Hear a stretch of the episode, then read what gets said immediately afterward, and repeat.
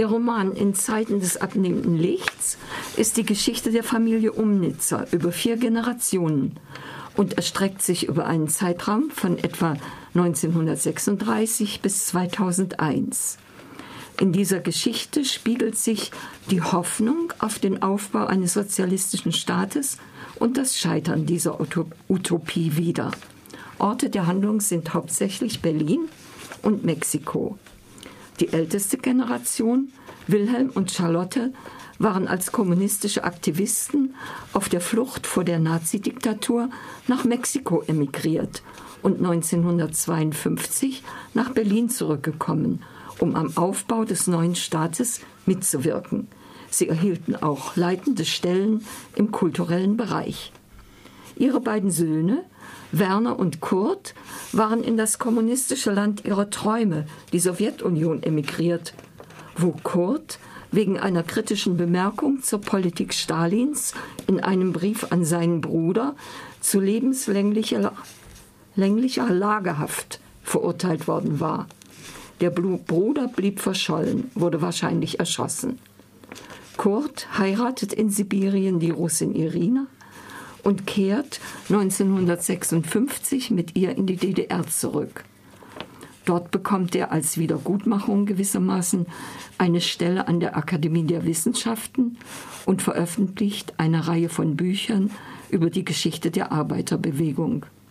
Ihr gemeinsamer Sohn, Alexander Sascha, schon im Ural geboren, wächst in der DDR auf, versucht sich bei Theater und Film, ist kurzfristig mit Melita verheiratet und hat mit ihr einen Sohn, Markus Umnitzer, die vierte Generation. Erzählt wird die Geschichte in drei Handlungssträngen, deren Teile wie in Filmschnitten einander abwechseln. Der erste spielt 2001.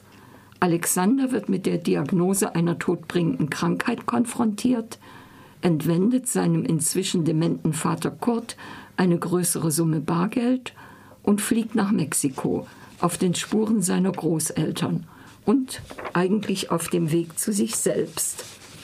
Im zweiten Erzählstrang werden in chronologischer Folge Ereignisse aus dem Leben der Familie Umnitzer erzählt, die die Geschichte der DDR widerspiegeln jeweils wechselnd aus der Perspektive einer der Hauptpersonen des Romans, zum Beispiel aus der Perspektive des fünfjährigen Alexander oder der russischen Schwiegermutter von Kurt, die inzwischen vom Ural nach Berlin übergesiedelt ist, was zum Teil komische bis groteske Schilderungen zur Folge hat.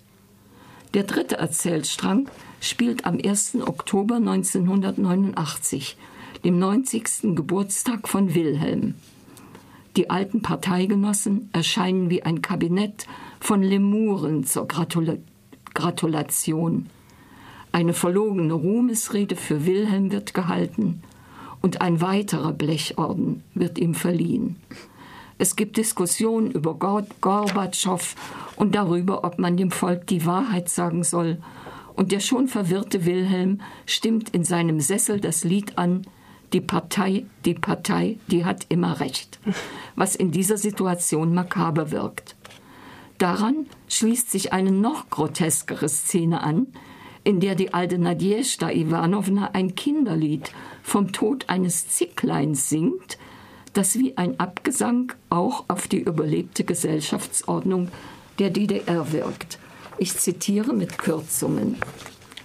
Nadjezhda Iwanowna, das Lied vom Zicklein, das sie Sascha immer vorgesungen hatte, als der noch klein war. Ein monotoner Sprechgesang mit peinlich vielen Strophen. Aber der Anflug von Scham, der Kurt erfassen wollte, erwies sich als unbegründet, denn natürlich zeigten sich alle begeistert von der russischen Babuschka, wetteiferten darum, ihre Verbundenheit mit dem sozialistischen Brudervolk unter Beweis zu stellen – Schon nach der zweiten Strophe begannen die Leute vor lauter Dummheit auch noch mitzusingen. Und im Nu herrschte eine Stimmung wie auf einer FDJ-Delegiertenkonferenz. Und weil im Refrain des Liedes jede Zeile mit Wortkak, Wortkak, hört nur, hört nur begann, glaubten die Leute zu verstehen, dass es sich um ein russisches Sauflied handelte und brüllten im Chor Wodka, Wodka und begannen sogar bei Wodka, Wodka rhythmisch zu klatschen. Und schließlich versuchte Kurts rechte Tischnachbarin, sich schunkelnd bei ihm unterzuhaken, was Kurt vollends erstarren ließ. Wie ein Stein saß er inmitten der Geburtstagsgesellschaft. Alles schaukelte plötzlich.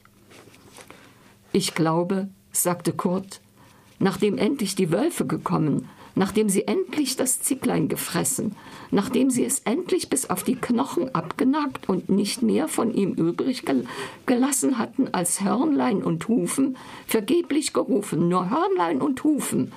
Ich glaube, sagte Kurt, ich sollte dir mitteilen, dass Sascha im Westen ist. Hm, machte Melita. Tja, sagte Kurt.